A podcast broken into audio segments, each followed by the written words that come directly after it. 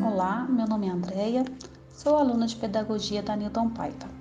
Participo de um grupo que está realizando um trabalho da matéria de tecnologias educacionais. Vamos tratar de assuntos a respeito das tecnologias educacionais e também a pandemia enfrentada em nosso país. A pandemia enfrentada no país evidencia as desigualdades enfrentadas nas escolas em relação ao acesso às tecnologias. Hoje vou entrevistar a professora Jaqueline, que também é participante desse grupo. Oi, Jaqueline, como a pandemia afetou o seu dia a dia como professora?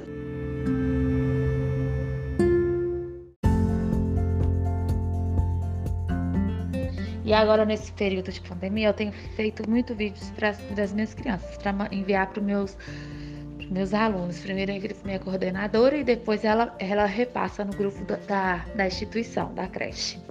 Mas, assim, está sendo muito bacana.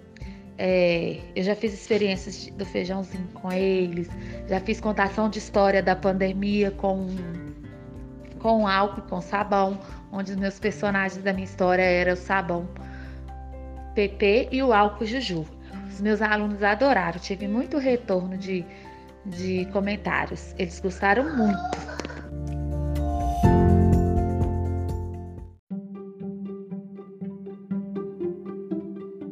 Oi, Jaqueline. Me fala um pouco de seus alunos. Eles têm acesso à internet? Todos eles? Eles participam das atividades? E o retorno está sendo produtivo?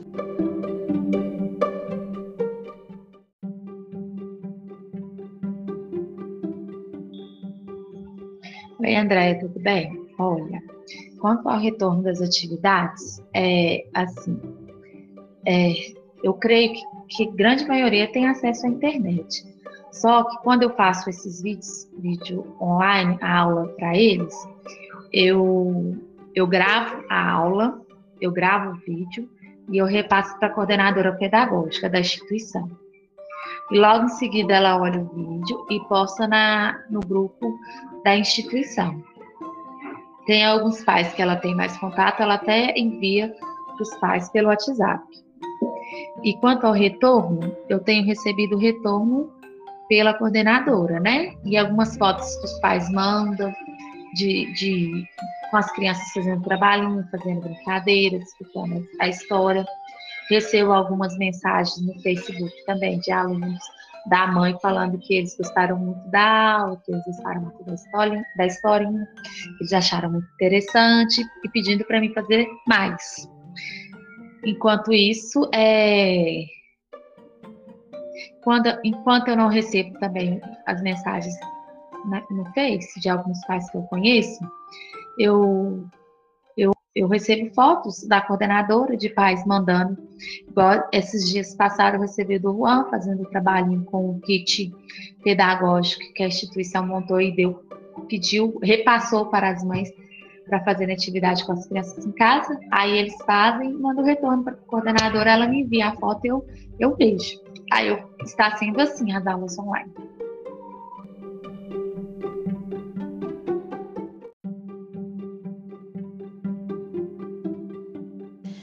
Você, como sendo uma professora de sala de aula, como você está lidando com esse novo desafio de ser uma professora youtuber?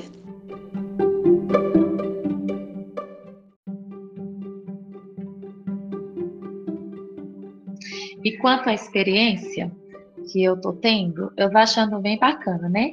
A gente não era acostumado a fazer isso, mas agora estamos tendo que nos adaptar. E eu estou gostando muito, está sendo muito bacana os retornos que eu estou tendo com eles, é, as experiências que eu estou aprendendo, né? A gente está aprendendo a conviver com as tecnologias. Já utilizavam ela antes, já, nós professores já utilizávamos, mas não era para fazer vídeo, para postar é, vídeo, vídeo aula para os nossos alunos, igual eu atuo na, na educação infantil, com o Maternal 3, e está sendo muito interessante, né? Eu estou até é, gostando muito. Está é, tá sendo diferente, mas está tendo uma experiência boa.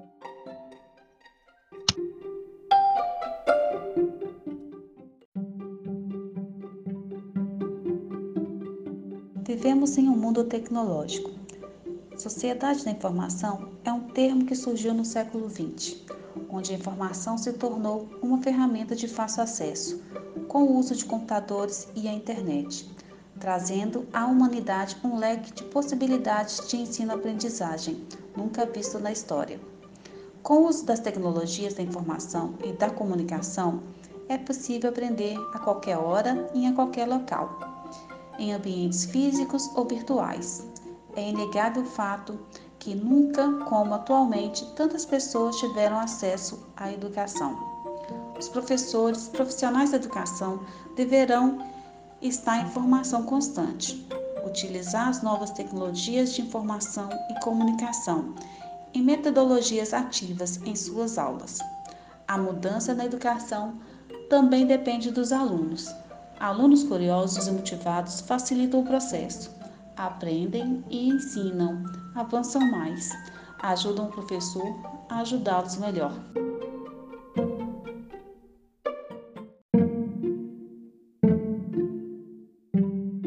À disposição dos mobiliários, estudantes sentados em fileiras, um atrás do outro, voltados para o quadro de giz, no qual os professores transmitiam dados e informações, era uma das principais tecnologias. A preocupação estava em ensinar com qualidade ao invés de educar com qualidade. No entanto, com o advento da sociedade, da informação e da comunicação, esse sistema era improdutivo e desmotivante para os atores. Na esperança de mudança, as instituições educacionais há anos têm investido em tecnologias, investido em busca de uma educação de qualidade. E isso é válido, porém, é uma das medidas necessárias, como tecnologias da informação e da comunicação, tecnologias digitais da informação e da comunicação, novas tecnologias da informação e da comunicação, tecnologias educacionais, todas essas tecnologias são atualmente utilizadas na educação presencial e na educação à distância.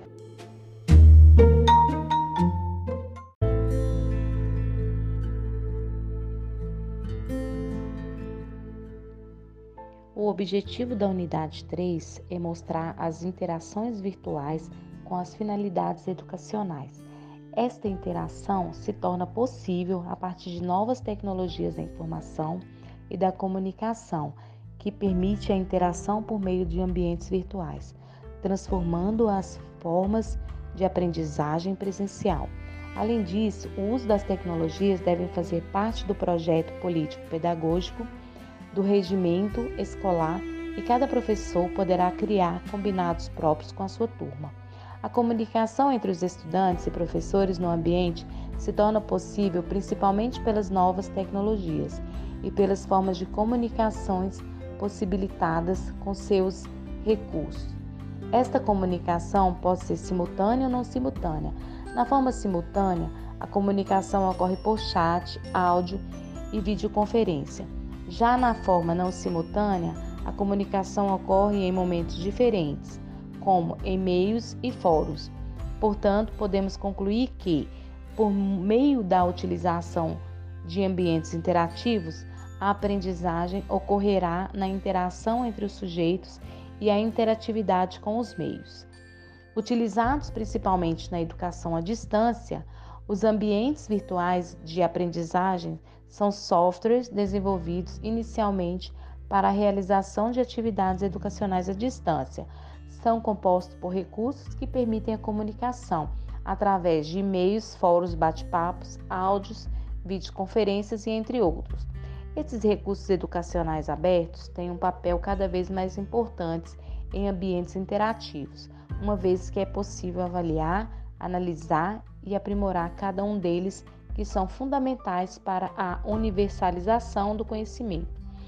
A Covid-19 trouxe uma antecipação a uma tendência que já se verificava no mercado de ensino e profissional. As escolas foram obrigadas a utilizar todos os, os procedimentos de aula virtual, antecipando uma tendência. Diferente da modalidade de ensino padrão presencial, o ensino à distância é mais moderno, prático e acessível.